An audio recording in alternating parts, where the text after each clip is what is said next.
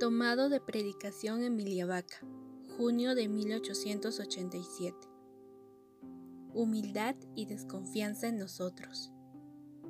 Jesús dijo a San Pedro que echara las redes. Él obedeció, las echó y las retiró llenas de peces.